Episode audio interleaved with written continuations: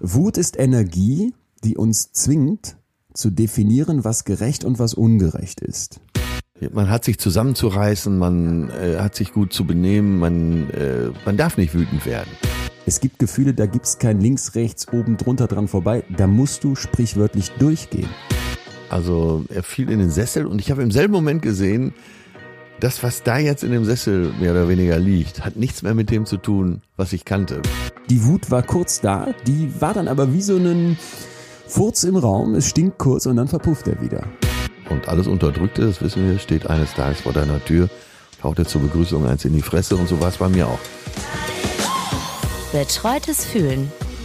Der Podcast mit Atze Schröder und Leon Windscheid.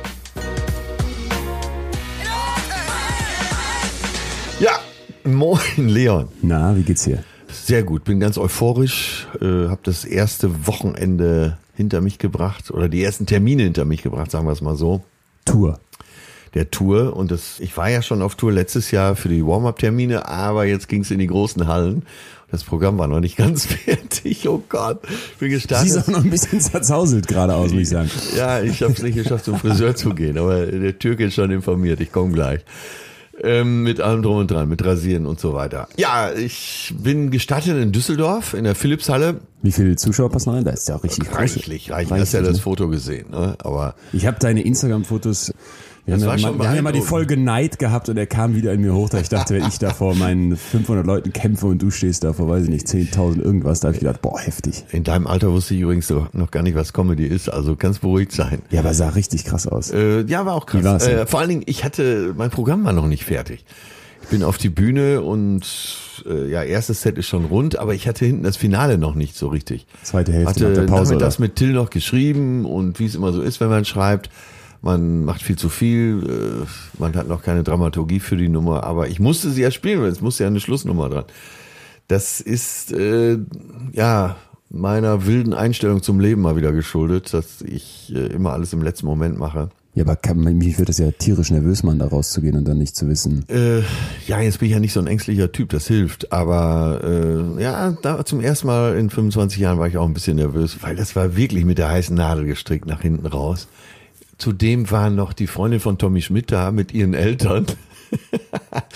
Der du dann gefallen möchtest, selbstverständlich, damit die zu Hause nichts Schlechtes sagt. nicht gefallen, nein, aber vor allen Dingen, äh, sie hat ihre Eltern extra mitgebracht Scheiße. und ich möchte nicht, dass sie sich ihren äh, Eltern oder vor ihren Eltern, weil sie die da hingezerrt hat.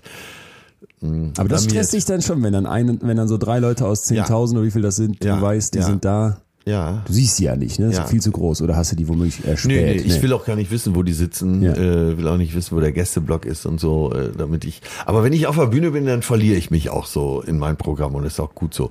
Aber es lief ganz gut, weil die Stimmung so gut war und äh, die Leute sich gefreut haben, dass es jetzt wieder losgeht mit der großen Tour und dass sie einen Atze wiedersehen und äh, dass ich so toll aussah und so fit bin und das war ja nach so einer, bescheiden. ja, es war nach einer richtig langen Pause. Kein Alkohol, kein Zucker, kein Weizen. Und ich sah wirklich toll aus. Musste auch wirklich lachen die ganze Zeit, weil ich äh, mich so wohl fühlte. Aber ich wusste, da kommt jetzt gleich irgendwann das Finale. Und das Finale war auch ziemlich verstolpert. Aber weil die Stimmung so gut war, hat sich das äh, so ein bisschen versendet. Was ist dann da verstolpert? Also was macht man denn da falsch oder richtig? äh, naja, die Nummer war viel zu lang und es war ein Dialog, äh, ich sag mal, von äh, mit einer Frau, die in, in einem Restaurant sitzt, wo es so, ich würde mal sagen, 30 Mal hin und her ging. Und jetzt äh, in der Endstufe, wo die Nummer fertig ist, geht's vielleicht fünfmal hin und her. Und das reicht auch. Und ich musste die Nummer komprimieren, aber das sieht man ja erstmal nicht ein beim Schreiben. Also geschrieben sieht die Nummer dann anders aus, äh, als sie auf der Bühne ist. Das habe ich dann am nächsten Tag in Oberhausen anders gemacht, da war es nochmal größer. Und dann hatte Till die, also mein Hauptautor, Till äh, Hoheneder, oder mein Autor, klar. Mit dem du seit Jahren, wenn ich richtig informiert bist, die Programme immer zusammen ja, und die Bücher und geschrieben habe und er ist auch mein bester Freund. Also der ist dann Gott sei Dank mitgekommen. Jetzt Der sitzt dann im Publikum, guckt sich das an, macht Notizen. Ja, der sitzt da ganz hinten im Publikum und macht sich keine Notizen, sondern lässt das alles auf sich wirken. Das war eigentlich unser beider Ansatz. Gar nicht ins Detail zu gehen, sondern äh, einfach zu gucken, wie reagieren die Leute. Erstmal, wie ist die Optik da, äh, weil wir waren zum ersten Mal mit diesen Kulissen unterwegs und mit dieser großen Beleuchtung und so, das äh, auf sich wirken zu lassen. Und dann hatte er eben am nächsten Tag die zündende Idee, mach's doch so, dass du zum Schluss aus dem Dialog relativ früh wieder rausgehst und einfach sagst, und dann habe ich es kapiert.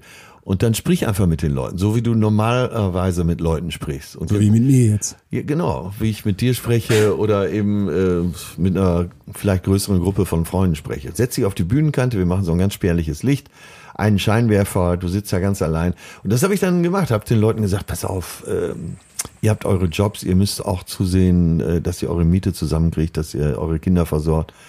Äh, mal seid ihr verliebt, mal seid ihr traurig, mal seid ihr müde. Wenn ihr müde seid, dann schlaft. Wenn ihr traurig seid, dann heult. Wenn ihr euch lieben wollt, dann liebt euch aber richtig. Und so habe ich mit den Leuten gesprochen und habe gesagt, ist ganz zum Schluss eben, äh, egal was kommt, ich bleib euer Freund, äh, verlasst euch auf mich. Und dann war Blackout. Und so hatten wir es auch geprobt. Beim Soundcheck, große Halle, dreimal durchgeprobt. Ich musste ja ungefähr wissen, die Schlussmusik, wie lang äh, ist, eine Minute zehn. Du musst ja ein Gefühl dafür kriegen. Was wir nicht geprobt hatten, war dieser Blackout. Weil das Hallenlicht war ja noch an. So, dann ist also die Halle tobt, 10.000 Leute stehen Kopf. Ich sag mal ein, äh, ja, eben nicht meinen Text, sondern spreche mit den Leuten und sag zum Schluss, ich bin euer Freund. Das Licht geht aus. Jetzt musste ich aber zurück hinter den Vorhang. Aber es war stockdunkel auf der Bühne und vorher war ja dieser Scheinwerfer auf mich. Das heißt, ich habe überhaupt nichts mehr gesehen. Das erste, wo ich gegen geknallt bin, war der, äh, war das Mikrostativ und dann bin ich noch gegen zwei andere Sachen gelaufen, habe mir den Finger noch aufgeschlitzt nachtblinde Opa Ja. stolpert. Und da, da, da zeigt sich mal wieder, der Teufel steckt im Detail. Und dann haben wir beschlossen, jetzt für die nächsten Jobs da so einen kleinen Lichtschlauch zu legen, an dem ich mich orientieren kann. Äh, Aber alles in allem bin ich sehr, sehr glücklich mit dem ersten Wochenende und äh, die Nummer steht jetzt und die nächsten drei Jahre werde ich da sehr von profitieren. Aber kurz, du haust dann an einem Samstagnachmittag, stellst du fest, das ändert gestern nicht geklappt und dann haust du mal eben so eine neue Nummer hinten dran und die musst du nicht auswendig lernen, die machst du so aus der Lameng. Äh, ja, wir haben sie eingedampft. Äh, na klar, lerne ich die schon. Ja. Äh, oder lerne sie an. Es soll ja bei Stand-up auch immer organisch rüberkommen. Naja, und zum Schluss, äh, da war es wirklich so, dass ich meine Gedanken mit dem Publikum einfach geteilt habe. Und das ist auch mal ganz schön, weil Leute merken das, dass man es ernst meint. Und wenn man darüber, ich habe darüber gesprochen, dass wir 25 Jahre schon zusammen unterwegs sind und viele schon eben seit 25 Jahren auch zu mir kommen, habe mich für die Treue bedankt. Ja, und der Funke ist voll übergesprungen. Ja, ich bin Geil. sehr, sehr glücklich. Also sehe zwar ein bisschen zerzauselt aus, könnte Aber mich aus auch mal gutem- wieder aber aus rasieren, gutem Grund. aber bin super glücklich. Ich habe jetzt drei Tage gar nichts gemacht, einfach mal mich durchhängen lassen. So, jetzt komme ich gerade aus Köln und freue mich mit dir hier über Gefühle zu sprechen. Ja, ich freue mich auch. Mein Gefühl ist gut. Wie ist dein Gefühl? Äh, super, mir geht's auch richtig gut. Ich war eine Woche im Skiurlaub. Ach ja, Äh, bin selten so entspannt gewesen wie. Snowboard-Urlaub. Ich fahr Snowboard, ja. Ja, In dieser, natürlich festes klar, muss ja cool sein. Und äh, Aber die ganz Jungen fahren wieder Ski, ne? Ist das so? Nein, nein, hör auf.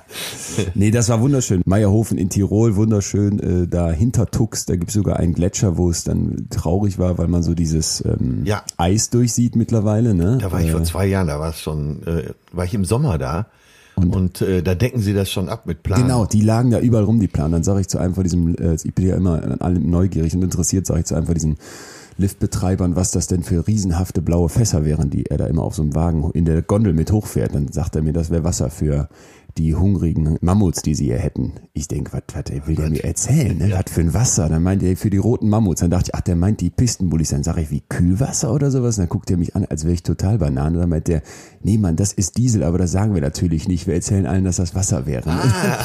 Und dann fiel mir wieder auf, das ist ja, ist ja so ein bisschen der Zeitgeist. Du kannst ja nichts mehr machen eigentlich, ohne dich immer zu fragen, ist das hier noch irgendwie umweltvertretbar, dass du jetzt auf einem Gletscher Snowboard fährst, wo die im Sommer die Planen drauf packen und dann im Winter mit den Dieseldingern das Teil schrubben, ne? Das ist schon, Ja, wäre ein eigener Podcast mit äh, 35 eigenes Folgen, nee, mit äh, 30 Jahre Folgen.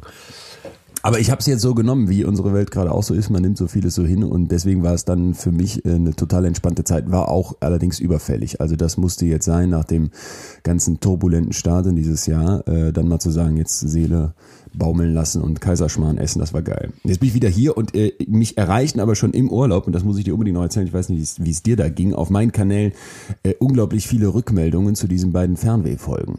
Also Ja, mir haben hab total auch. viele Leute geschrieben. Äh, Roos hat mir erstmal geschrieben, hat mich sehr gefreut hatte, fand es total geil. Dann haben mir ganz viele Leute Ja, geschrieben. alle, äh, alle persisch äh, ja, stämmigen, ja, aber nicht äh, nur. Auch so Leute, äh, die damit Roos- nichts zu tun haben. Die haben die mir Freundin geschrieben, von äh, Mickey Beisenherz ist ja auch Perserin. Und äh, die hat sich sehr gefreut, die hat mir geschrieben und meinte, das wäre so eine tolle, oder wären zwei schöne Folgen gewesen. Vor allen Dingen natürlich die zweite, wo du wirklich im Iran unterwegs bist. Ja, äh, bei mir haben sich auch sehr viele Perser gemeldet. Nee, bei mir aber eben auch noch Leute drumherum und auch so, was ich besonders spannend fand, war eben Leute, die erstmal nichts damit zu tun hatten. Eben keine Perser, Leute, die jetzt nicht gesagt haben, auch Mittlerer Osten hat mich immer schon mal interessiert, sondern wirklich welche, wo dann scheinbar das Fernweh entfacht wurde. Und das fand ich, äh, das, das ist doch geil, dafür macht man es doch gerne.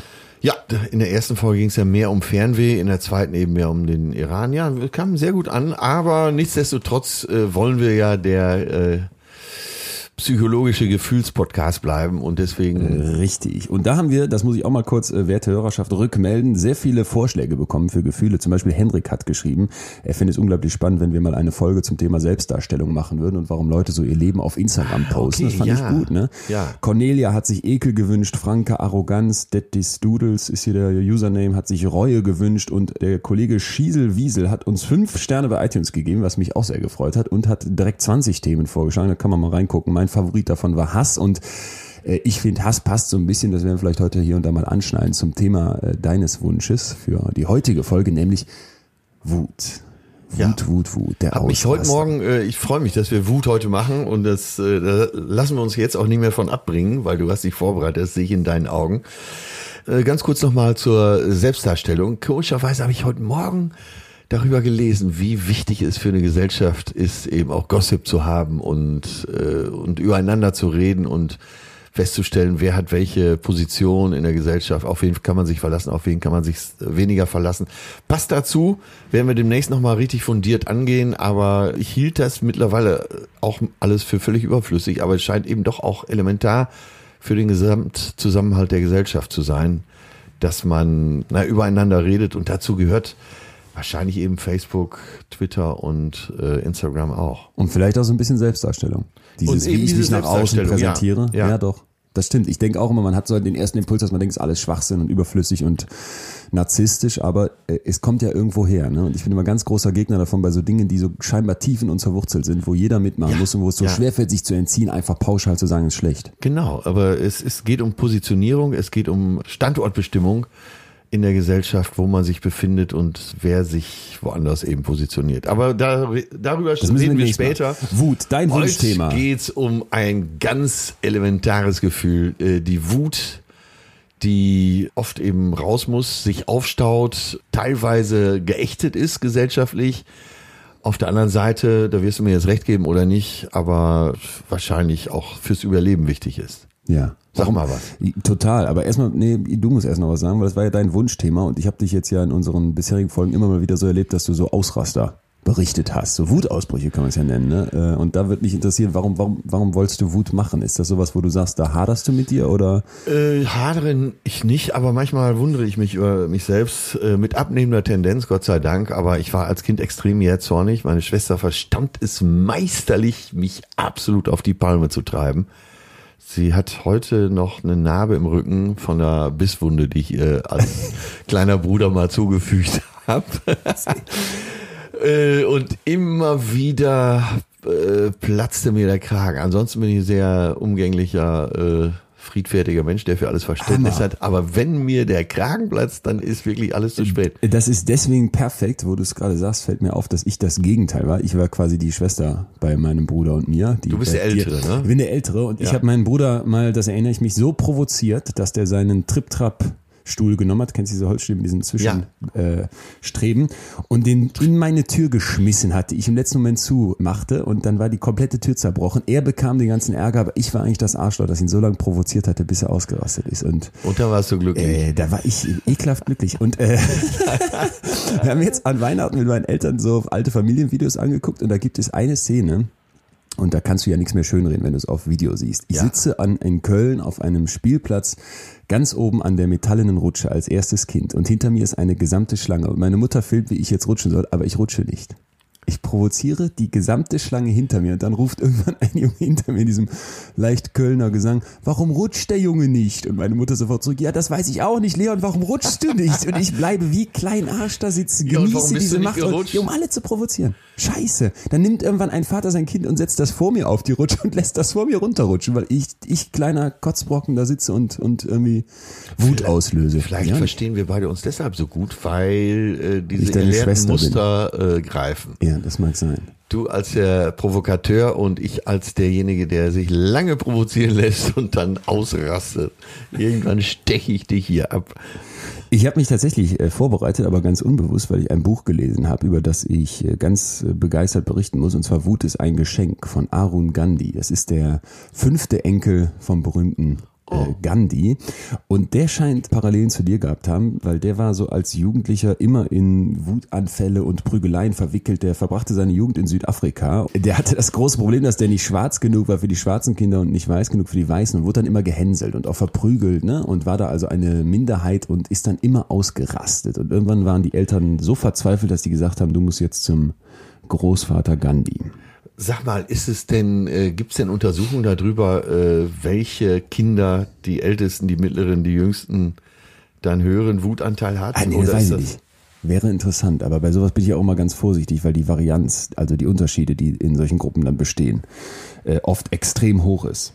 Ja, aber in dem Fall war es äh, eben dieser Junge und die Eltern von ihm wissen sich dann mit zwölf Jahren, als er zwölf Jahre alt ist, nicht mehr zu helfen und schicken ihn also in den Ashram, das ist das, das Kloster im Prinzip in Zentralindien äh, am Arsch der Heide. Und da Interessant, sitzt, weil äh, äh, Gandhi selber, Mahatma äh, Gandhi, äh, war ja auch lange in Südafrika als Richtig. Anwalt tätig. Ja. Genau, und der ja. kannte dann wohl auch, das war interessant, diese naja, Unterdrückung, dieses Minderheitsein und auch, und das fand ich spannend, als dann dieser Enkel bei ihm ankommt, das erste, was er macht, ist, sich den zu nehmen und den ans Spinnrad zu setzen. Also Gandhi ist wohl immer morgens aufgestanden, hat eine Stunde gesponnen an so einem Spinnrad und das schreibt der Arun Gandhi in seinem Buch, dass eben sein Bapuji, wie er ihn nennt, den Großvater, dass der das, äh, das Multitasking erfunden hat. Und er sagt halt, während wir uns unterhalten, können unsere Hände ja ruhig was anderes machen. Wo ich auch schon wieder so dachte, das ist wieder dieses Beruhigende, dieses Rituelle. Ja. Morgens eine Stunde am Spinnrad, dann hat er ein zweites Spinnrad besorgt und saß dann da mit seinem Enkel und hat Meditativ eben auch, erzählt. oder? Ja, genau, meditativ. Und so ging das dann hin und her. Und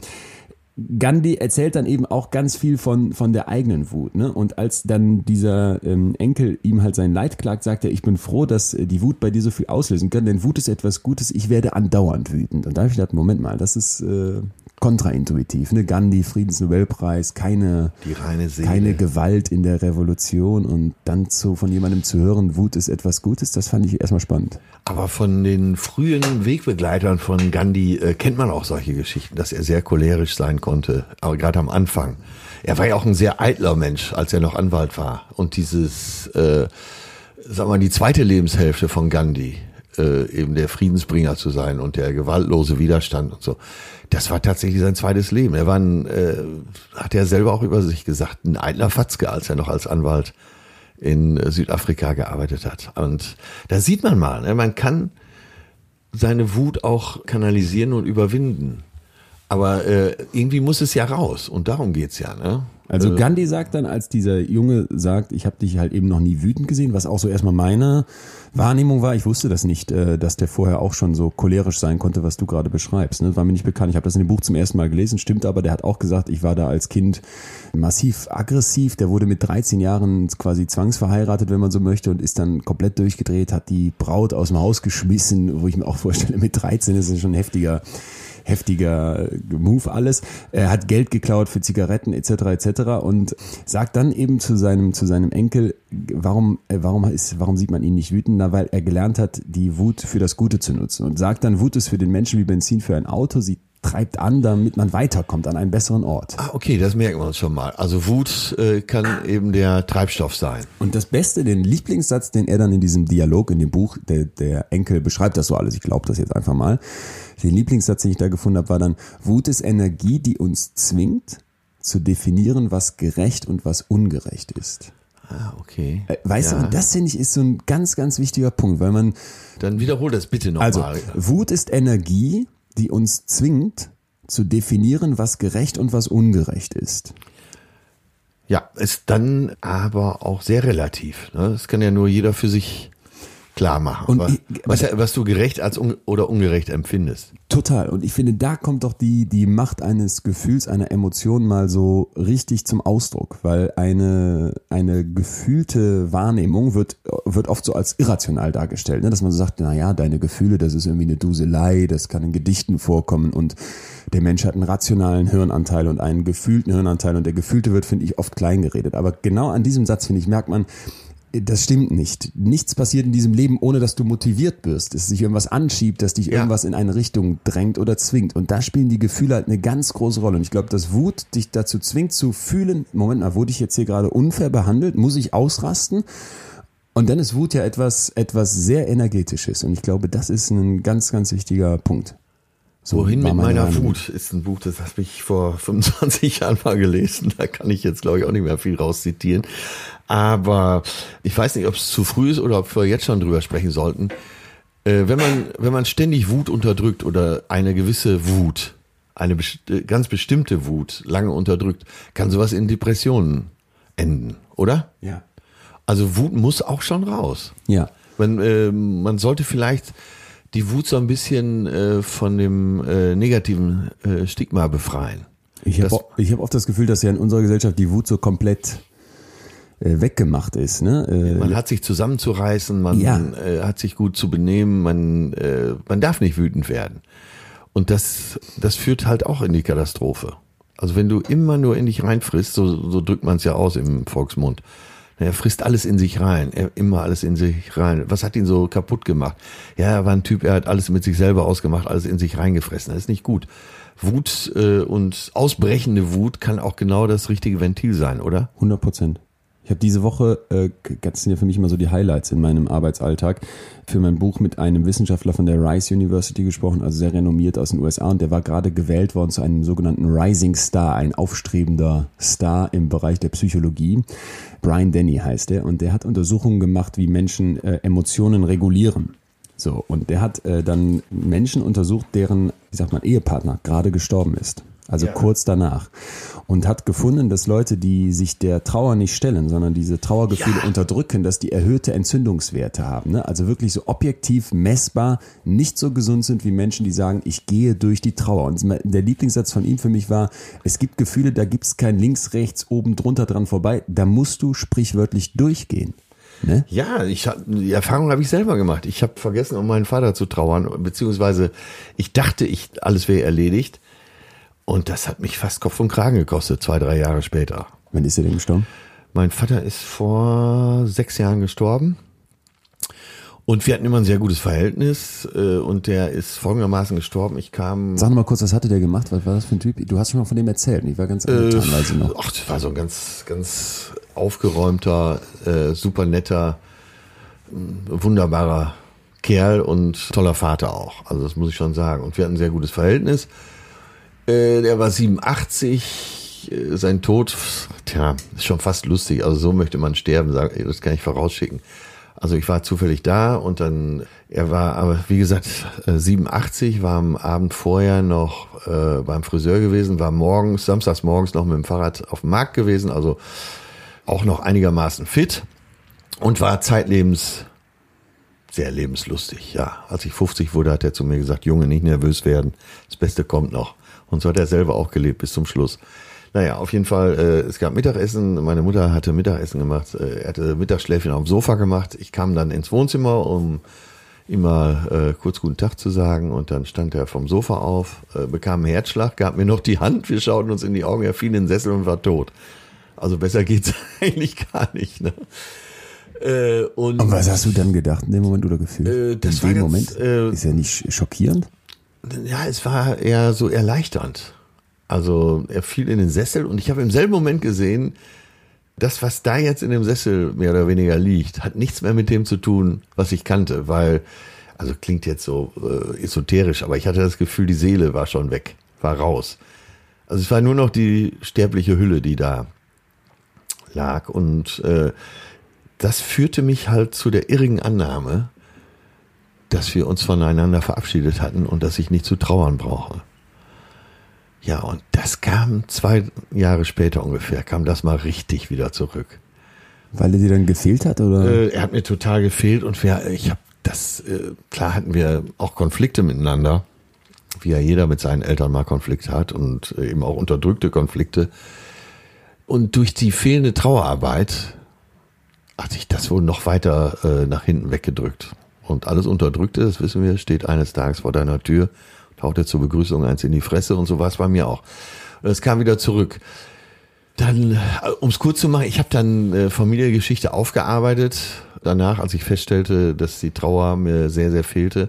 Ich habe ja hier schon mal von Katja Saalfrank äh, gesprochen und geschwärmt. Der Super Nanny. Der Super Nanny. Die aber eine gute Psychologin ist, wie du Ja, sagst. und Äh, naja, die hat mich, die hat mich so in die richtige Richtung gestupst. Also ich habe Ach, hast du dich echt mit der dann auseinandergesetzt? Nein, oder? äh, ich habe mich nicht mit ihr auseinandergesetzt. Die hat mir nur zwei, drei Hinweise gegeben, hat gesagt, äh, das musst du mit, einer, mit einem Psychologen aufarbeiten. Und das war der richtige Hinweis. Sie meinte, ich habe den Verdacht, dass du eventuell nicht um deinen, nicht um deinen Vater getrauert hast. Und das war wirklich so. Und äh, mein, meine Wut wurde immer größer, weil, ich's, äh, weil ich Dinge unterdrückt habe. Und jetzt nach dieser Aufarbeitung dieser Familiengeschichte weiß ich, woher äh, diese Wut kam, die ein Leben lang in mir drin war. Ja. Und das ist ja eben auch oft der Kern von Wut, die man in sich verspürt, wenn man so eine latente Wut und so eine latente Aggression in sich schlummern spürt. Äh, das hat immer einen Grund. Total. Und Leute, äh, geht dem, geht dem nach. Such den Stachel. Ja, Ja, das und, ist es echt. Und da musst du auch wirklich zum Psychologen, weil äh, da brauchst du den Profi. Und das ist ganz spannend, was du sagst. Vor allem, dass wir jetzt über Trauer da gerade drauf kommen, weil Wut tatsächlich oft eine verdeckende Emotion ist. Ja. Die überlagert So etwas, bei was vielleicht nicht hochkommen darf. Trauer, es kann aber auch sowas wie Demütigung sein, ne? Scham, Ja. Ärger im Prinzip. Und das sucht sich seinen Weg. das sucht sich seinen Weg. Und oft eben in Wut. Und wenn man die dann noch unterdrückt, dann kann das in eine Depression führen. Hochinteressant. Ja, das hat mich selber überrascht, weil ich es nicht wahrhaben wollte. Also um es nochmal kurz zu machen, ich habe um meinen Vater nicht getrauert und hatte, weil wir uns zum Schluss die Hand gegeben hatten, habe ich gedacht, das war's. Besser kann man sich ja gar nicht verabschieden. Hier gibt's nichts mehr zu tun, die Tür ist zu. Nee, die Tür war nicht zu. Es war nur alles verschüttet. Ich habe das bei meinen Eltern, als deren Eltern jeweils gestorben sind und auch bei Kollegen von denen mitbekommen. Ich glaube, das ist auch so ein bisschen dieses so, wenn man ein gewisses Alter erreicht hat, dass man dann sagt, ach, mit so Gefühlssachen, ne, da habe ich, da stehe ich drüber oder da bin Ja. ich härter, da bin ich abgehärtet durchs Leben und dann gehe ich da nicht mehr drauf ein. Und das hatte ich bei all diesen Leuten das Gefühl, dass die das härter getroffen hat, als sie dachten, als Ja. die Eltern gestorben sind. Obwohl sie dann mitten im Leben standen, Job, alles sicher, safe, gut Das gesettelt. beschreibt mich ganz gut, ja. Ja. Und äh, jetzt bin ich ja streng genommen tatsächlich schon über 50, äh, auch nicht streng genommen. Ich sehe speziell bei Männern, die sich ja, die ja gerne mal den Harten geben und äh, habe ich alles nicht nötig, Psychologen sind alles nur Kurfuscher. Da hat, da stellst du fest, um die 50 geht's meistens los bei Männern, dass die härtesten Brocken dann gar nicht mehr wissen, wo oben und unten ist. Äh, Das ist schon interessant und ich mache eigentlich deshalb nur noch Comedy weiter, weil ich jetzt demnächst sehen will, wie äh, die ganzen jungen Komiker 50 werden und was dann so los ist. Gerade bei So. Komikern. Wie du dann noch im Business bist. Ja, und äh, ja, bei den meisten Komikern ist ja äh, auch eine sehr traurige Seite dahinter. Das hast du, glaube ich, schon mal gesagt, ne? dass Ja, so ja. diese Künstlernaturen oft dann noch was dahinter haben. Ja, also wenn, wenn man mit mehreren Komikern so an einer Hotelbar zusammensitzt, da kommen ja teilweise äh, sehr traurige Geschichten zutage. Ja, und das, also spätestens mit 50 klopft das alles an die Tür und das gucke ich mir an. Freut sich dann drauf. Aus der Hängematte. Ja, ganz genau. Äh, von einem, der es schon hinter sich hat. Das ist der Orangerie an deinem Haus am See. Ich lasse mich ja auch äh, gerne benutzen, dass man äh, die linke und rechte Schulter, dass man sich bei mir ausweint. Also ich trainiere fleißig weiter, damit die Schulter auch stark bleibt. Auch emotional. Nee, aber ich finde das sehr, sehr spannend, dass du bei der Trauer gemerkt hast, zu sagen, da ist äh, eine Wut draus entstanden, wenn man so möchte. Das ist ja wirklich ein Prozess, das einzusehen. Und da äh, ist für mich auch der Abschluss noch, das muss ich da hinterher schieben, dringend bei dem Gandhi-Buch gewesen, beziehungsweise bei dem Arun Gandhi, also der Enkel. Der hat dann von seinem Bapuji irgendwann empfohlen bekommen, sich eine Art Notizbuch Ja. zuzulegen, hat dann noch einen Bleistift dazu geschenkt bekommen und die Aufgabe, er soll Tagebuch führen und immer dann notieren, wenn ihn etwas wütend macht, was ihn wütend macht. Und dann sagt Gandhi, die Idee ist jetzt nicht dabei, dass du den Dampf ablässt ne, und dir da irgendwie die Seele auskotzt und nachher dich noch mehr im Recht fühlst, sondern dass du einen Abstand zu dir selbst gewinnst, um den Standpunkt des anderen oder was auch immer dich da wütend Ja. macht, zu verstehen. Ne? Und er sagt dann, du willst die Ursache deiner Wut entdecken, denn nur wenn du die Ursache verstehst, dann kannst du das Problem lösen. Und ich glaube, das ist, ist noch so ein zentraler Gedanke beim Thema Wut, dass du halt sagen musst, ey, wo kommt sie her? Und erst wenn ich das begriffen habe, werde ich einen Umgang damit gewinnen. Das würde ich jetzt auch mal empfehlen als äh, Straßenpsychologe, tatsächlich eben jetzt nicht das ins Handy einzutippen oder ins iPad, sondern äh, tatsächlich ein kleines Büchlein, äh, habe ich auch immer dabei, ein kleines Büchlein und einen Bleistift mit sich zu führen und solche Sachen aufzuschreiben. Eventuell auch andere Sachen eben aufzuschreiben, aber Bleistift und Papier hilft ganz schön weiter in solchen Fällen. Also Leute, als kleiner Tipp jetzt schon mal. Nicht vom praktischen Arzt, auch von dem, der praktisch Arzt ist. da, das kleine Büchlein. Ich habe eine Kategorie für dich vorbereitet. Ich habe jetzt, äh, muss ich mir jetzt mal zwischendurch eben sagen, dass ich, ich wundere mich selber, wie ich jetzt bei dem Thema wieder ins Schwafeln oder ins Stottern auch geraten Du bin. nennst doch Philosophieren. Ja, dazu fehlt mir die Flasche Wein, aber wir wollen hier nicht schon vor 11 Uhr morgens trinken. Ich finde, äh, das Beste an den griechischen Philosophen war, dass sie teilweise tagelang irgendwo rumgesessen haben und sich eben auch betrunken haben. Das hat mir gut gefallen. Ich glaube, Ja. Pla Plato konnte nicht mal schreiben, ne? Äh, das weiß ich leider nicht. Ich Ja, meine, es, von äh, seine einem ist ja, Studenten haben es aufgeschrieben oder seine einem Jünger. ist ja nichts überliefert, weil der Ja. nur aus Berichten stammt. also, aber wir, trotzdem empfehlen wir, äh, die Sachen aufzuschreiben. Das ist schlau, ja, unbedingt. Weiß ich, was mich wütend macht? Ich habe also eine kleine Kategorie für dich vorbereitet, weil ich glaube, oft sind so die Kleinigkeiten im Alter. Und ich habe mich also hingesetzt und mich gefragt, was macht, mich, was macht mich wütend? Was löst vielleicht jetzt nicht so eine ganz krasse Wut aus, aber was sind so Sachen, wo ich dann merke, ey, da walze ich mir was auf. Und das sind vor allem so Trivia, sag ich mal, aus dem Alltag. Ich, da würde mich interessieren, wie du das jeweils siehst. Vielleicht noch auf einer Skala von 1 bis 10, wie wütend macht dich das? Okay, ja. Mein absoluter Hassmoment im Skiurlaub war, ich sitze in dieser Gondel und neben mir links sitzt eine Kuh, mir gegenüber sitzt ein Tiger und daneben sitzt ein Elch.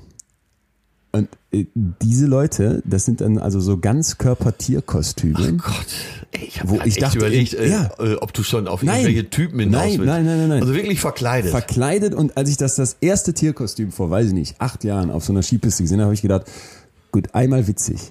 Erinnerst du dich noch an diese Eisbär-Stirnbänder, wo oben so diese roten Ja. Haare rauskommen? Da siehst du eins und denkst witzig. Aber Menschen, die das sechs Jahre, acht Jahre später noch für witzig halten, die machen nicht. Das hat mich stinksauer gemacht. Aber es war so, dass ich so dachte, ey Leute, ihr habt ja, aber Elch ist doch witzig. Nein, war null witzig, war stinksauer. Macht dich sowas nicht sauer, wenn du so, so Leute siehst, wo du denkst, so richtig voll idiotisch? Ach, es geht, wenn die dann nicht äh, Ballermann-Hits spielen, dann halte ich das noch für einigermaßen okay. Sag mal so, wenn die richtig gute Snowboarder sind oder richtig gute äh, Skifahrer, dann finde ich es gut. Das, das hat mich immer beeindruckt. Am meisten hat mich aber beeindruckt, wenn Leute auf der Piste gar keine Skiklamotten anhaben. Also schon Skischuhe, Ja. aber dann eine normale Jeans und ein normaler Wintermantel. Also mit dem man auch hier Das stimmt. Das Äh, ist beeindruckend. durch die Gegend- durch Aber das ist, ja nicht, das ist ja nicht wegen albern, sondern das machen die ja, weil die so gut fahren, dass sie gar nicht hinfallen. und ne? dabei aber noch äh, das Handy in der Hand haben und mit zu Hause telefonieren oder mit dem Büro. Das hat mir immer imponiert. Und dann auch nicht eine Skibrille, sondern eine ganz normale, schicke italienische Sonnenbrille. Und natürlich kein Helm, sondern so ein filziges kleines Stirnband oder ein Hut oder was. ne? ja habe ich weil, auch gesehen. Weil sie legen sich einfach nicht auf die Fresse. Ne? Ja, genau. Das kann, da kann eine schwarze Piste vereist sein, die fahren da runter und telefonieren nochmal eben mit ihrem Büro. Das hat mich, das fand ich immer erstrebenswert, habe ich dann später auch so gemacht. Also Menschen im Tierkostüm auf der Piste kriegt von dir eine Zahl. Äh, ach, da bin ich lässig. Okay. E-Roller? Uh, oh, oh, oh, oh. Äh, ja, aber macht mich auch nicht sauer. Nee. Finde ich äh, absolut sinnlos halt. Also ursprünglich war der Gedanke oder vielleicht auch nur der Slogan, E-Roller ist für die letzte Meile. Ja. Also fährst mit der U-Bahn äh, zu deiner Station, hast dann eben noch die, eine Meile bis zu Hause, nimmst deinen E-Roller und fährst dahin. Aber da frage ich mich immer, warum? Du kannst doch dahin laufen. Erstmal ist es gefährlich, weil äh, die stehen ja mal zu zweit, zu dritt, zu viert teilweise da drauf, teilweise auch mit Kind. Das Kind äh, meistens auch Kopf oder zumindest die Zähne in Lenkerhöhe, damit auch wirklich, äh, wenn was passiert, das komplette Esszimmer raus ist und der Kiefer gebrochen. Also diese E-Roller, das ist das, also wenn du gezweifelt hast, dass die Welt äh, vielleicht doch nicht so dumm ist, vergiss das alles. Es, äh, an den E-Rollern siehst du, dass die Welt, komplette Welt irre geworden ist. Leon, ich sage dir, Ja. dieses Land ist auf dem Weg in die Hölle und die E-Roller sind der Beweis. Geil. Aber es macht mich nicht sauer, ich schüttel nur den Kopf. Mich machen Leute wie du sauer, die E-Roller verteufeln. Und zwar ma massiv aggressiv und deswegen habe ich es auch eigentlich aufgenommen, weil ich das überall sehe. So. Ja, wo, was soll Nee. das E? Ja, Roller wegen ja, Elektro. Aber, aber das E, Ja, wolltest du jetzt Tretroller aufstellen oder was meinst du? ja. Okay, gut, finde ich auch besser. Also es gibt ja aber in Müssen wir Berlin zum denn an Beispiel. der Stelle auch noch Energie verbrauchen? Äh, Fein, okay. Akkus ich, bin bei, ich bin bei dir von mir aus. Äh, Kindersklaven arbeiten lassen. Fahrräder wären noch besser, aber bei mir in Berlin, da gibt es Fahrräder, E-Roller, dann gibt es ja auch so richtige Vespas und Wunderbar. ähnliche. Ich bin der, der Da größte regen sich die Leute auch drüber auf, weil die dann die ganze Straße vollstellen mit Fahrrädern. Und das macht mich sauer, weil ich sage, ey Leute, guckt euch mal unsere Innenstädte an. Ich fahre zum Beispiel öfters mal so zwei, drei Kilometer, nicht die letzte Meile, sondern ein bisschen mehr sogar, mit dem E-Roller, irgendwie, weil ich kurz zum Bahnhof muss, wo ich früher, äh, weil, weil irgendwie ein Termin war, dann kurz mit dem Taxi gefahren wäre. Wenn ich zwei Kilometer Fahrrad fahre, dann bin ich komplett verschwitzt. Dann, wenn ich zum Termin muss und ich weiß, Ja, ich darf da nicht stinken. und? Nein. Ja, und der Bürgermeister von Münster, Markus Lewe.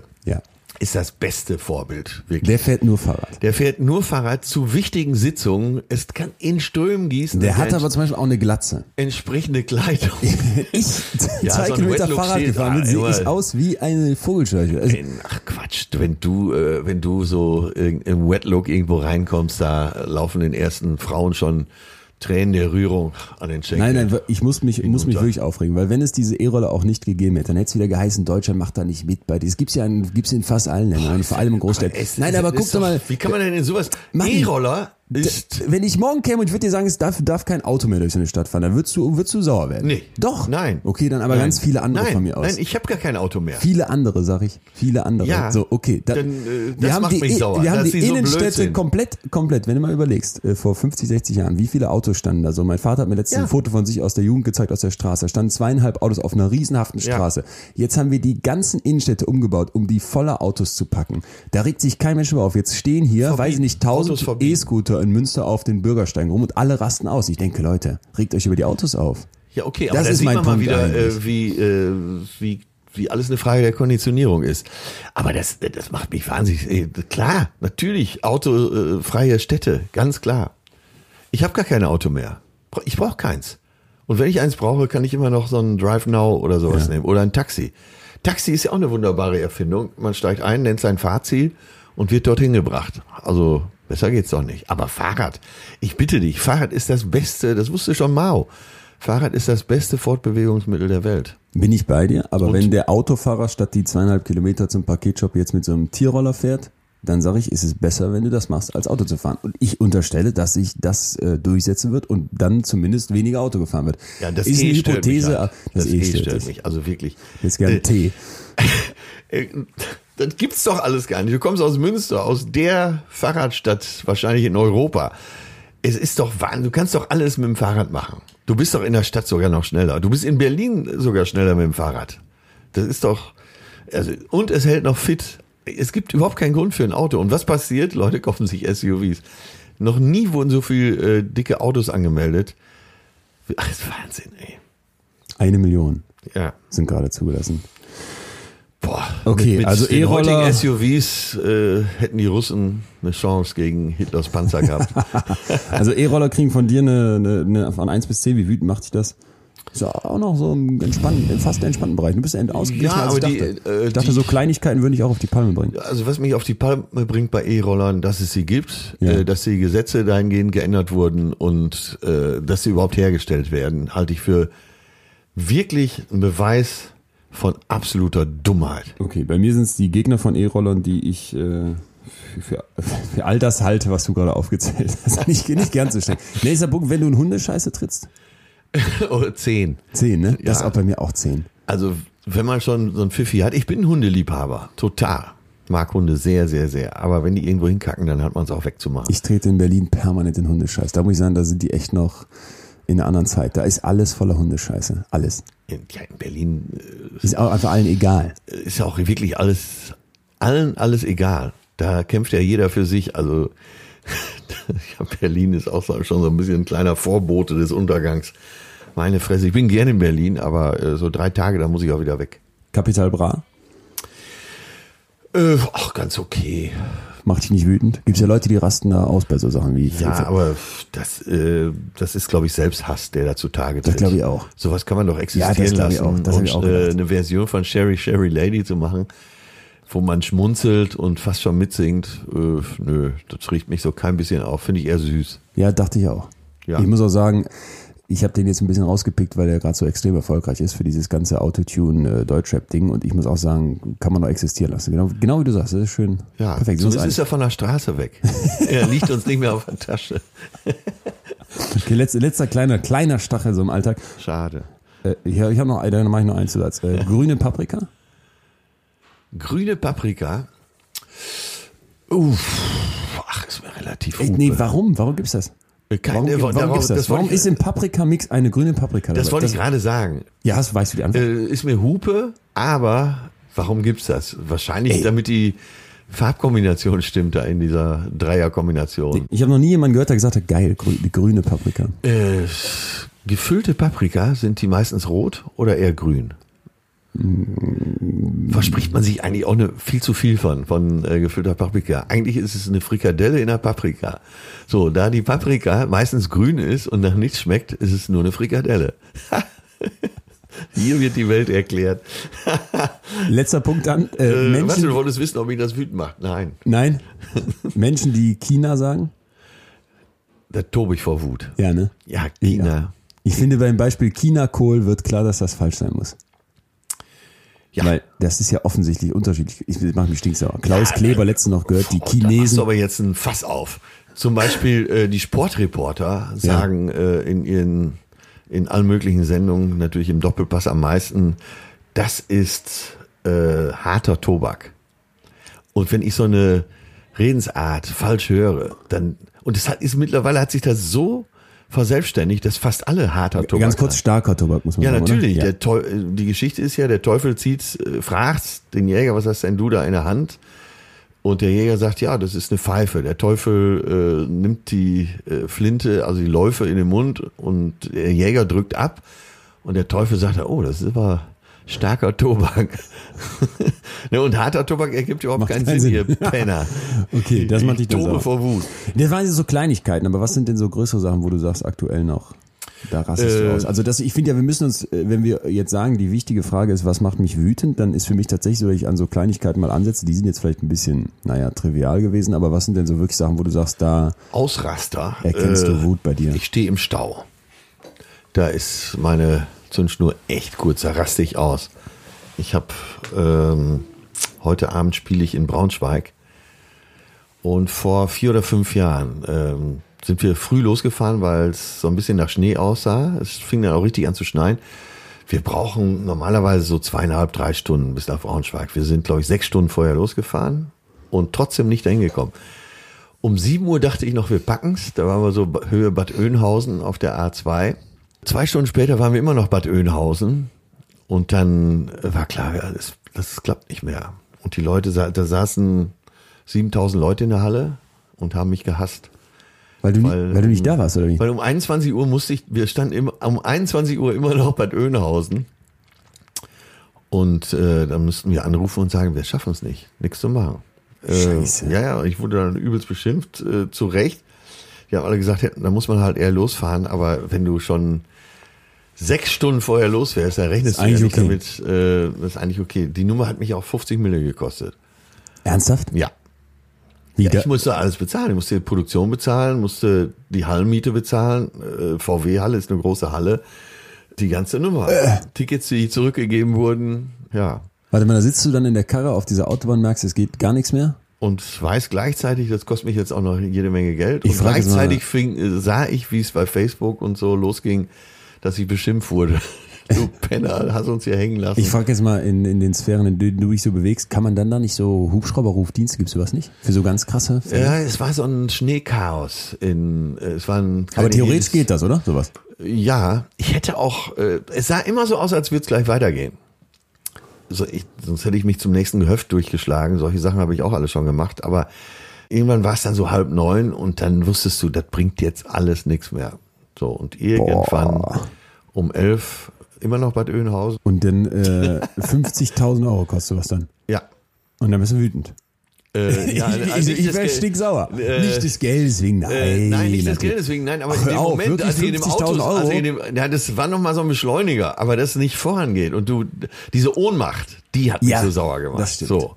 Und das ist wahrscheinlich was, was jeden sauer macht, wenn du merkst, du kannst hier nichts machen, egal wie du dich jetzt anstellst. Klar heißt es in dem Lied, glücklich ist, wer vergisst, was doch nicht zu ändern ist, aber das war halt nicht gewohnt, ne? Total. Weil es gibt immer eine Lösung. Ja, klar, der Heli, wie gesagt, solche Aktionen haben wir alle schon gemacht, aber es war einfach schon zu spät. Und es, äh, wenn man um sieben gesagt hätte, so, äh, ich äh, nehme meinen kleinen Koffer, springe über die Leitplanke und schlage mich jetzt zum nächsten Gehöft durch, dann äh, wäre es vielleicht ja noch gut gegangen. Aber es sah so alle zehn Minuten so aus, als würde es weitergehen. Ach, Ja, ich fand einen scheiß Abend. Dieses, dieses. Ohnmacht und dieses man kann nichts machen, das finde ich, ist für mich so ein krasser Beschleuniger von Wut. Weißt du, ich habe äh, immer wieder Kontexte, wo ich merke, jetzt müsste ich eigentlich ausrasten. Ja, jetzt müsste mir der mal. Kra- Also ich war letztens in einem Meeting und merkte, hier ist, ist kein Mensch vorbereitet, außer mir. Ich bin ja immer so ein bisschen der Streber, ne? Der, ich hatte Das Wort Meeting macht mich schon sauer. nee, da- da bin ich äh, zu oft drin. Wenn mich das sauer machen würde, würde ich nicht durch den Tag kommen. Ein Geschäftspartner von mir, äh, sehr erfolgreicher Geschäftspartner, sagt, äh, bevor so ein Meeting beginnt, sagt er immer, wir können über alles reden, außer über 30 Minuten. Ja. Und ich glaube auch, äh, nichts Wichtiges dieser Welt wurde jemals in einem Meeting entschieden. Äh, in dem Fall sollten aber wichtige Sachen entschieden werden und ich saß dann da mit meiner Wurde denn auch? Ja, pass auf, ich saß da mit dieser vorbereiteten Agenda und merkte so nach kurzer Zeit, das hat hier kein Mensch vorher irgendwas durchgelesen. Das ist jetzt das dritte oder vierte Treffen dieser Art und wir müssen eigentlich nur eine Sache besprechen. So eine finale Formatidee für eine, für eine Sendung quasi und es kommt nichts, ne? Und ich merke so, ey, das geht jetzt hier hin und her und du weißt überhaupt nicht, äh, wo, wo ist die Struktur und wo soll das hinführen. Und alle waren eigentlich so ganz guter Dinge und ich merkte irgendwann, ey, aber merkt, merke ich ja als Einziger, dass wir gerade uns äh, in, in einem Kreis drehen, ne? Und dann wäre mir am liebsten der Kragen geplatzt und dann merkte ich, das war so ein Moment, hier darf mir jetzt nicht der Kragen platzen, weißt du? Aber es dreht sich doch immer im Kreis im Meeting. Jeder will was sagen. Und Nee, äh, für die nicht. Nee, nee. Ich habe oft, oft, äh, oft Meetings, wo ich merke, so, okay, da kommen wirklich die Sachen jetzt, die besprochen werden mussten, vorwärts. Nee, das war auch bisher in den Ver- an anderen Veranstaltungen dieser Art nicht so. Und da war es aber in dem Fall so, dass ich wirklich ausrasten wollte. Anderes Beispiel bei uns in der Firma, wenn dann mal so ein Azubi irgendeinen Scheiß gemacht hat.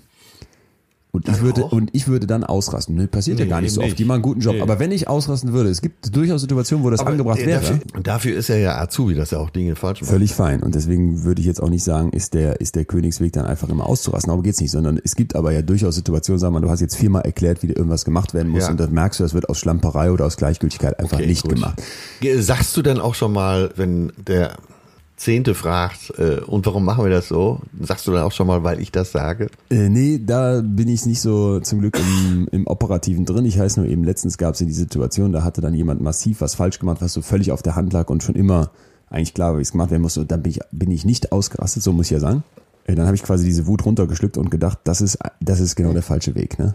Also richtig Wut. Ja, ja, nein, nein, da bin ich, dann auch, ich bin auch manchmal stinksauer dann, aber ich merke, ich, es gibt immer weniger Momente, in denen ich Wut rauslassen kann. In all diesen Meetings, in all diesen Business-Kontexten bist du immer nett und lächeln und dann sagst du lieber dreimal noch Sandwich-Feedback, erst was Positives, dann was Kleines, Schlechtes und dann wieder unbedingt positiv hinten dran, damit alle happy nach Hause gehen. Sandwich-Methode. Da würde ich gerne ausrasten. Denkst du denn nicht in solchen Fällen manchmal, also mir geht's dann in solchen Meetings, dass ich dann Putin oder den chinesischen Staatspräsidenten Xi beneide? Warum? Die, die einfach dann sagen, so wird's gemacht. Ja, natürlich. Klar. Oder Konrad Adenauer sagte, glaube ich schon, Demokratie schön und gut, aber einer muss es zu sagen haben. Das stimmt. Nein, Aber äh, lass uns wieder äh, auf das Gefühl Wut gehen. ja. Ähm, letztens war ich noch mit dem einen der besten Menschen, den ich kenne und interessantesten Menschen und feinsten Kerle in Frankfurt unterwegs, Wer weil ich auf es? seinem Wer es, Album äh, sagen? mitrappen durfte. Äh, eine kurze Zeile äh, Moses Pelham, Moses P. Von dem bist du ein bisschen Fan, ne? Äh, total. Ich habe ihn gar nicht so sehr über die Musik und seine Werke kennengelernt, sondern eher privat kennengelernt. Und äh, der, hat so, der hat auch so eine Mahatma-Ausstrahlung. Ma- Man könnte auch sagen Mahatma Moses. Ein ganz kurzer Hinweis, man wusstest du übrigens, weil ich es gelesen habe, Mahatma ist ein Ehrentitel, kein Name, Und heißt weiß ich nicht. die reine Seele. Ja.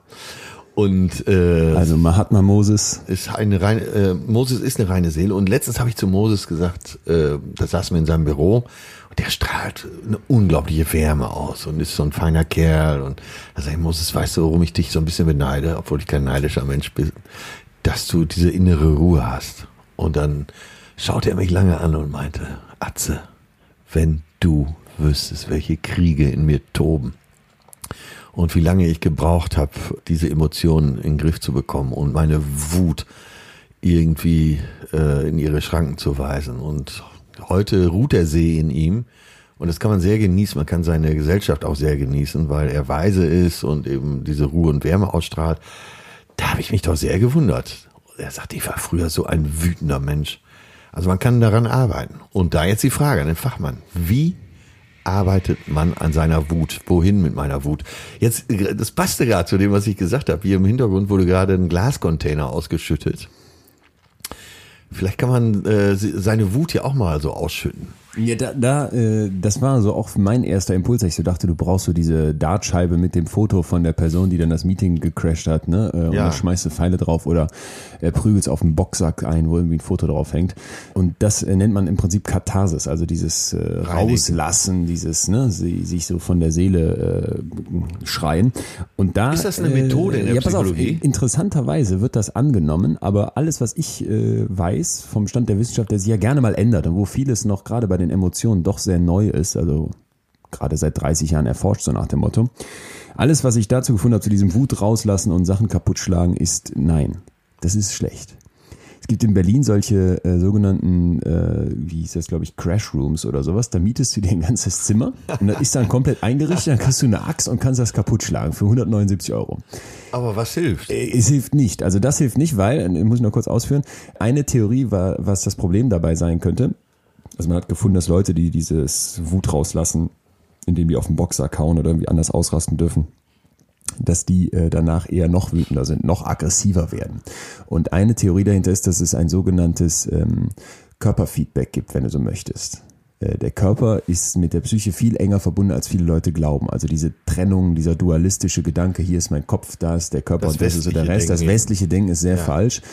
Kannst du dir so vorstellen, du haust jetzt auf diesen Boxsack drauf, rastest aus, dann merkt dein Körper, beziehungsweise dann merkt dein Geist über deinen Körper, hey, da ist viel Aggression, ich muss stinkwütend werden. Verstehst du, was ich meine? Ja. Also das Ja, äh, ja, spiegelt also sich die so zurück. Rückkopplung So sozusagen. eine Rückkopplungsschleife, dass das wieder da hochkommt. Und äh, das funktioniert wohl überhaupt nicht. Also da Was müssen wir ist denn mit Joggen, Ausdauersport?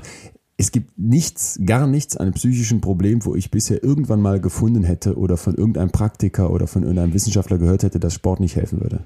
Also Bewegung ist pauschal gut. Ja, also Kann man, nochmal glaub ich, so sagen. herausgestellt. Äh, sich zu bewegen, langer Spaziergang, äh, große Joggingrunde, Fahrradfahren, aber wahrscheinlich äh, wirklich auch irgendwas so mit Ausdauer. Stell dir vor, du hast dieses, dieses angestaute Level an äh, Stress, an Ärger, an Wut in dir drin. Das, das will jetzt irgendwo hin. Und du lässt es jetzt ähm, in einer Art von Katharsis auf etwas wirken, wo die Wut noch größer wird, weil du ausrastest, weil du merkst, jetzt lass ich es richtig, ne? Jetzt lass ich es richtig von der Kette und, und dreh am Zeiger. Dann ist das was ganz anderes, als wenn du sagst, ich gehe jetzt fünf Kilometer um den, um den See. Ja. Ne? Weil das einfach deinen Körper und Geist wieder zusammenbringt Hat durch die Bewegung. Meditatives. Hat was Meditatives, Man genau. kann nichts dagegen tun, ja. Nichtsdestotrotz gibt es eben auch Untersuchungen, die sich gefragt haben, es gibt im Prinzip drei Arten, mit Wut umzugehen, zum Beispiel rauslassen, unterdrücken und beruhigen. Das muss ich jetzt sagen, äh, Ja, äh, dann möchte ich mal direkt reinpreschen. Du kennst doch die Situation, wo dann, äh, also einer riecht sich so ein bisschen auf und die anderen sagen, ey, komm mal runter, fahr mal 80. Alter, ne, jetzt riech dich doch nicht auf. Äh, ist weltweit irgendein Fall bekannt, wo das geholfen hätte? nee, nee, es macht, es macht einen ja noch saurer. Es macht einen ja noch, Ey, Alter, noch ey, was ist denn los mit dir? Jetzt, äh, komm doch mal runter. Riech dich Ja. jetzt nicht auf. Was ist denn los mit dir? Weißt du, wozu das gut passt zu unserer Folge, dieses Ja. passiv-aggressive, weißt du? Also seit, seit unsere, da habe ich übrigens auch sehr viel Feedback drauf bekommen auf passive Aggression. Und seitdem fällt es mir auch viel mehr auf. ne? Auch an mir selber, wo Ah, ich Das war bei mir genauso. Ich ging da raus und dachte, ey, scheiße. das hat viele Leute erreicht, äh, inklusive uns beide. Da warst du doch wieder passiv-aggressiv. Und das ist genau so ein Ding. Da ist jemand, der rastet aus. Und vielleicht auch das nochmal klarstellen. Was ist denn das unglaublich Positive an Wut? Wir haben ja eben schon gesagt, Wut zwingt nicht zu definieren, was ist gerecht, was ist ungerecht. Ne? Hat Ja. sich der Azubi falsch verhalten? War das ungerecht, wie der sich gegenüber dem restlichen Team und so verhalten hat? Dann ist Wut eine gute, eine gute Messlatte für mich, weil Wut unglaublich klar macht. Ne? Nee, äh, hab- wie wie ist der Stand gerade? Wut ist, ist auch klar. Wut ist Ein eindeutiger, eindeutiges Eindeutig. Gefühl. Eindeutig. Und- nicht hinterfotzig, nicht über Bande. Und auch deswegen nicht passiv-aggressiv, weil das voll aggressiv ist. Und damit, und deswegen, darauf, darauf wollte ich hinaus, ich zeige dir, meinem Gegenüber, ich, du machst mich wütend. Du überschreitest gerade meine Grenzen. Ich raste aus. Und wenn ich das nicht zeige, wenn ich das nicht zeigen darf, dann fehlt mir ja ein unglaublich wichtiges Korrektiv in so einer Diskussion von mir aus. Ne? Und deswegen Ja. finde ich so traurig, so gefährlich gerade, dass wir uns diesen Wutbegriff nehmen lassen durch Etikette, aber eben auch von solchen Leuten wie den Wutbürgern, ne? wo es dann heißt, nee, das sind ja die Wutbürger, damit wollen wir nichts zu tun haben. Also natürlich will ich mit Pegida-Leuten und, und Deutschland GmbH-Menschen nichts zu tun haben, aber die Idee, dass denen jetzt die Wut gehört, das halte ich für ganz fatal falsch. Ich möchte auch Wut haben dürfen. Ja, ist ja auch der Geist der Zeit, alles äh, direkt in die Fächer einzuordnen. Äh, auch da geht's ja von bis. Man kann ja, äh, man kann ja Zustände anprangern und kritisieren, ohne äh, zu den Wutbürgern, äh, also zu den beschriebenen Wutbürgern zu gehören. Du bist dann Komplett. einfach wütend. Komplett. Und vielleicht nochmal zu diesen drei Arten, wie man mit Wut jetzt eben Hören Sie umgehen auf, kann. mich Ne? zu filmen. Sie begehen eine Straftat. Die Nummer ist ziemlich gut ausgegangen, ne?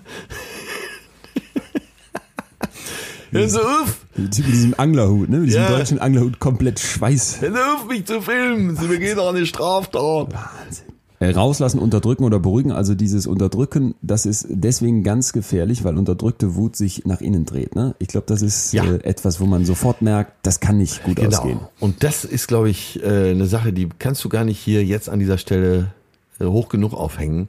Wenn du es nicht rauslässt, dann dreht sich der Ärger anstatt nach draußen, wo er hin soll, abzupuffen, in dich rein und das Schlimmste ist, er bezieht sich dann auf dich selbst.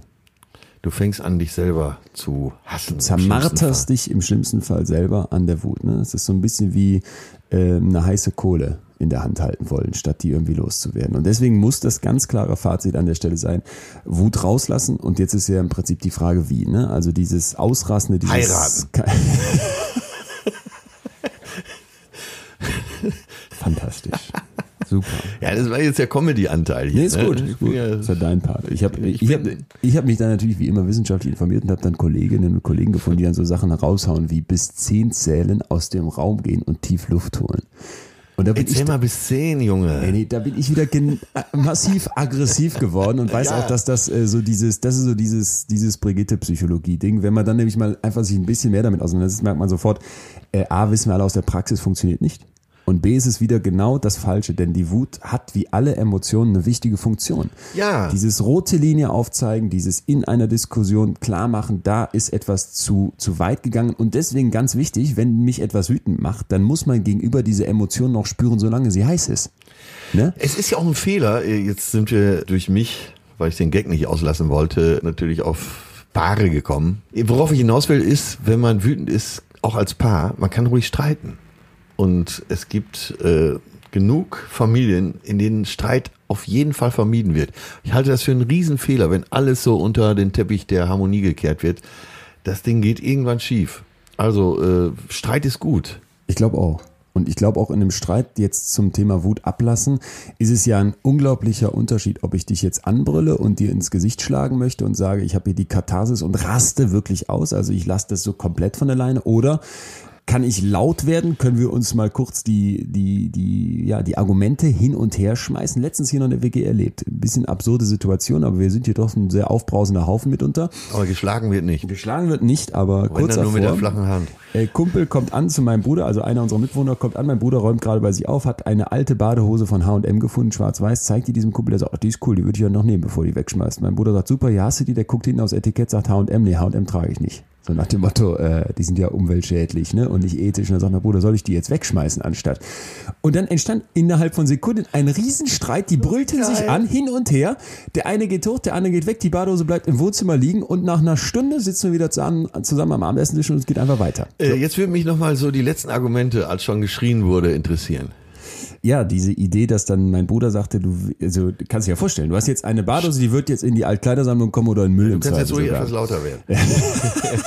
Ich war nicht mit, ich war ja nur quasi Nein, aber Zuschauer. so, um, um äh, das dramatischer rüberzubringen. Da, da bist du, da bin ich kein Pro, ich kann nicht so schön. Nein, aber äh, ich, Also, mein ich, Bruder ich, ich, zieh doch rastet- keine Badehose von H&M machen, du tickst doch nicht richtig. Ey. Weißt du, was dieser Laden macht? Obwohl er es ja gar nicht macht, aber Ja, bist du bescheuert? Soll ich die jetzt wegschmeißen? Ich tu die doch jetzt hier nicht weg, nur weil du jetzt keine H&M-Sachen trägst. Die ist doch schon da. ja, kann ich mit meinem Gewissen nicht vereinbaren. Weißt du, ich mache mich doch nicht zum Sklaven Du bist so der lächerlich. Bekleidungsindustrie. Das ist doch komplett vorgegaukelt. Die soll ich jetzt Müll tun und so. Ja, wie endet es? So, es endete dann in allem Auseinandergehen. Ne? Ja. Äh, man trennte sich. Die Wut war kurz da. Die war dann aber wie so ein Furz im Raum. Es stinkt kurz und dann verpufft er wieder. Und war dann weg. Und dann saßen die, wie gesagt, kurze Zeit später saßen wir wieder alle zusammen und es war okay. Und wenn ich mir jetzt vorstelle, der eine hätte jetzt einfach das, ist jetzt eine kleine, ist ja jetzt eine Ja, kleine Geschichte, gut. aber da Man- hätte jetzt einer gesagt, ich fress das, ich, ist mir jetzt egal, dass du da so einen Schwachsinn laberst und ähm, ich bin natürlich auf der Seite dessen, der sagt, äh, hör mal, die Hose schmeißen wir jetzt nicht weg. Die ist ja jetzt da.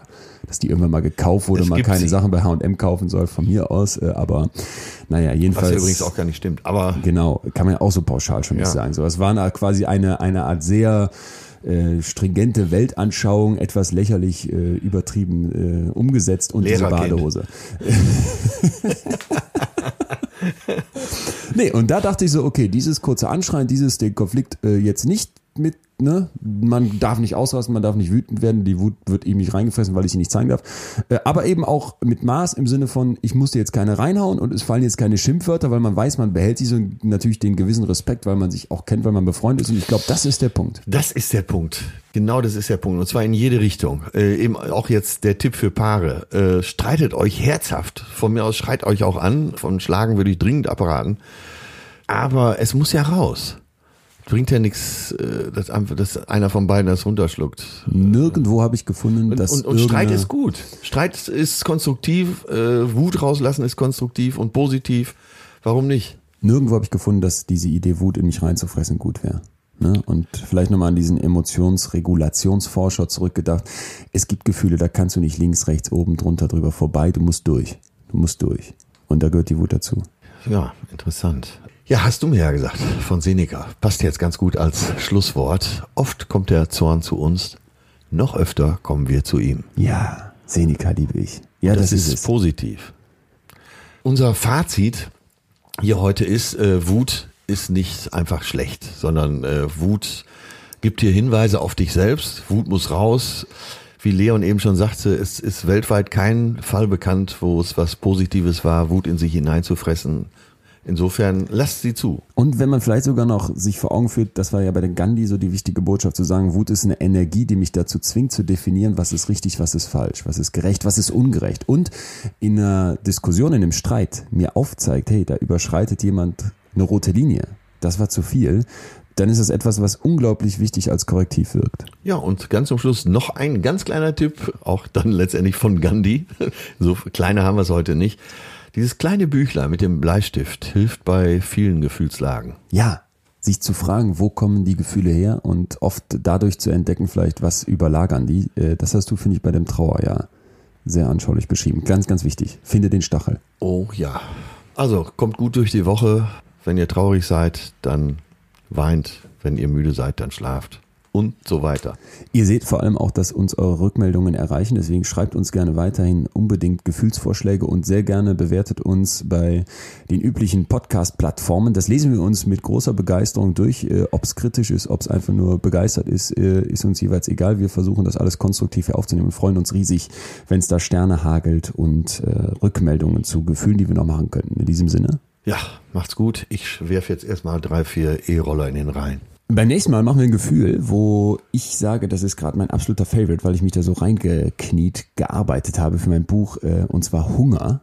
Äh, ja, und da, da denkt man erstmal vielleicht, das ist so was Simples, ne? Die Ja. Energie im Körper ist so Hab ich runter. als erstes gedacht, na Ja. komm, Hunger. Die Energie im Körper ist runter, ich brauche jetzt was zu essen und das ist so auch die Vorstellung, die in ganz vielen sowohl medizinischen als auch biologischen als auch psychologischen Sachbüchern noch vorherrscht, aber die komplett falsch ist. Hunger funktioniert völlig anders. Da bin ich hoch interessiert, weil ich mich immer frage, selbst die intelligentesten Menschen äh, schaffen es teilweise nicht, äh, ihr Gewicht in den Griff zu kriegen. Ja. Weil sie Wir werden Hunger, immer fetter. Jedes auf fünfte Leben, amerikanische äh, Kind ist zu auf, fett. auf Essen, auf alles haben. Und ja, ich freue mich drauf. Wird bestimmt sehr interessant. Hunger nächste Woche und wie man das äh, bei vielen Menschen kaputte Gefühl wieder hinbekommt. Das war Betreutes Fühlen. Der Podcast mit Atze Schröder und Leon Winscheid. Jetzt abonnieren auf Spotify, Deezer, iTunes und überall, wo es Podcasts gibt.